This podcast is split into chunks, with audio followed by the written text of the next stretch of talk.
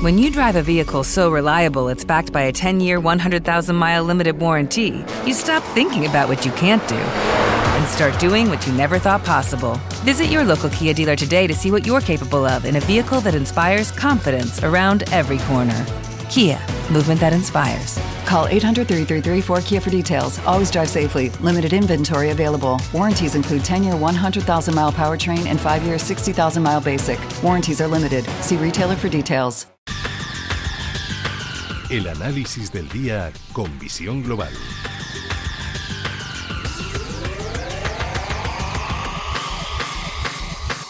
Y saludamos a Luis Benguerel, gestor independiente. Luis, muy buenas noches. Hola, buenas noches. Bueno, justo dentro de una semana te tocará estrenarte con la Reserva Federal y con lo que decida el señor eh, en Estados Unidos. Es cierto que también este año comenzaba bien para el sector tecnológico después de que 2022 pues casi prefieran borrarlo de, de, la historia, pero Hemos comenzado un año donde el sector tecnológico es cierto que ha ido recuperando terreno, no sé si a costa de los miles de despidos que ha ido anunciando, porque parece que ha sido un poco como a la par y ayer ya le empezaban a poner, bueno, no empezaban, ayer ya ponían cifras de que lo que llevamos de 2023, las grandes tecnológicas estadounidenses habían despedido a más de 50.000 personas. Sí, eh, lo comentábamos, yo creo, cuando la segunda empezó, que esto ya lo vivimos en su momento hace en el 2007-2009 con la con la banca a la que uno empieza entran entran en barrena todos y todos empiezan igual, ¿no? Entonces eh, lo hemos estado viendo y a los grandes números son de, como bien comentas, de más de 50.000, pero seguro que si cogiésemos medianas y pequeñas, pues ampliaría mucho más, ¿no? Y el efecto, pues, es, en cadena y la presentación de malos resultados, como estamos también viendo eh, las últimas jornadas. Claro, porque de esos resultados, eh, y si echamos un vistazo, no solamente a los que ya han presentado, sino a los que faltan por, por presentar, hoy al cierre del mercado, si no me equivoco, es Tesla e IBM, mañana al cierre será Intel, que también quizás en Intel hay que analizar no las cuentas, sino sobre todo ese guidance, esa guía para 2023, que es lo que hoy está presionando a la baja el sector tecnológico, sobre todo a Microsoft, y que quizás continúe esta semana con, con Intel, porque también habrá que ver qué es lo que las estimaciones que tiene Intel de cara a la fabricación de los chips en China, qué puede suceder, etcétera, ¿no? Sí, sí, sí, correcto. Ya lo has dicho bien. Eh, hemos vivido el embudo de los chips. Eh, la jornada ha empezado muy mal, pero por ejemplo en el caso de Microsoft poco a poco se ha ido dando la vuelta y está ahora en máximos del día casi plana. Por lo tanto, eh, bueno, vamos a ver cómo se presentan los resultados. También el rum rum de Tesla es que las cosas, los números no saldrían demasiado bien. Es lo que se leía estos últimos días.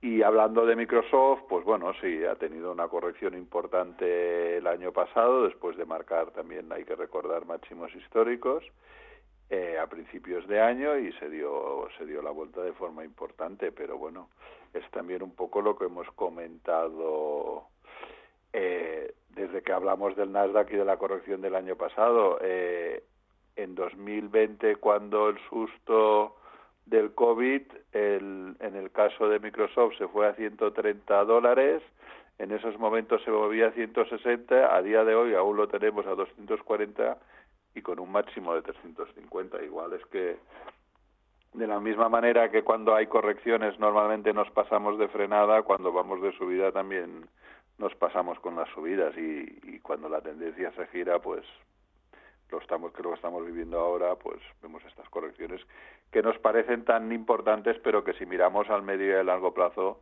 te das cuenta que tampoco no son tan tan grandes como nos parece. Hoy hablábamos antes de los bancos centrales la próxima semana, el miércoles, eh, el gustazo que nos va a dar la, la decisión de, de, la Reserva Federal, jueves Banco Central Europeo, pero es que hoy ya tenemos un pequeño aperitivo con el Banco de Canadá que ha subido los tipos, nada, un cuartillo de punto. Sí, eh, al, al final, es en septiembre, octubre, si no recuerdo mal, que la banca ya empezó a avisar, que lo hemos comentado más de una vez, eh, pues ya, ya vimos que, la FED empezó a cambiar un poco el discurso. Al final hay que tener presente que los grandes bancos del G7 se reúnen y hablan entre ellos, por lo tanto, por norma general, hacen una política común, ¿vale? Aunque luego nos lo cuenten a medias y, y lo estamos sabiendo, están ya ya reduciendo y al final eh, las materias primas los últimos meses han caído en picado, eran las que más provocaban la subida fuerte de inflación y, y, la cosa se ha relajado bastante y por lo tanto pues ya pensando más en la economía eh, la inflación lo que no puedes pensar es que la vas a parar de hoy para mañana es como un tren y necesita sus semanas y meses para frenar y, y como poco a poco lo han ido consiguiendo pues yo creo que, que en el fondo pues por eso están reduciendo que las subidas sean más lentas y lo veremos seguramente la semana que viene. Y lo más importante es los comentarios de que, y eso no significa que vayan a bajar tipos, ¿eh? sino simplemente que se empiecen a frenar o a parar. Eh, ¿alguna, ¿Alguna nota más para, para despedir ya esta semana, para prepararnos un poquito de cara ya al mes de febrero? Porque nada, al mes de enero le quedan ya poquitos días para poner punto final bueno, no, lo que comentábamos, ha sido un mes de enero espectacular, una salida muy buena. Eh, los gestores en principio tienden a estar todos muy contentos, los que estaban en posiciones largas. Vamos a ver, el, largo, el año es muy largo y por lo tanto pues hay que ser muy prudente, ¿no? Y, y sobre todo eh, pues analizar las cosas a medio y largo plazo y en el ejemplo Nasdaq es para mí el ejemplo más claro. Que lo que nos pareció el año pasado una caída muy fuerte, si mirábamos los últimos dos, tres, cinco años, es que la subida antes había sido mucho más fuerte. Mm. Bueno, veremos a ver eh, la semana que viene, cuando volvamos a hablar el próximo miércoles, a ver qué es lo que sucede hasta entonces y ver sobre todo la decisión que tome la Reserva Federal y lo más importante, como siempre, ver cómo se lo toma el mercado, no solo la renta variable, sino echaremos un vistazo también al mercado de la renta fija, tema bonos, tema euro, tema dólar. Muchísimas cosas por analizar la próxima semana, el próximo miércoles. Luis el gestor independiente. Hasta dentro de una semana. Gracias. Adiós, buenas tardes. Adiós. semana.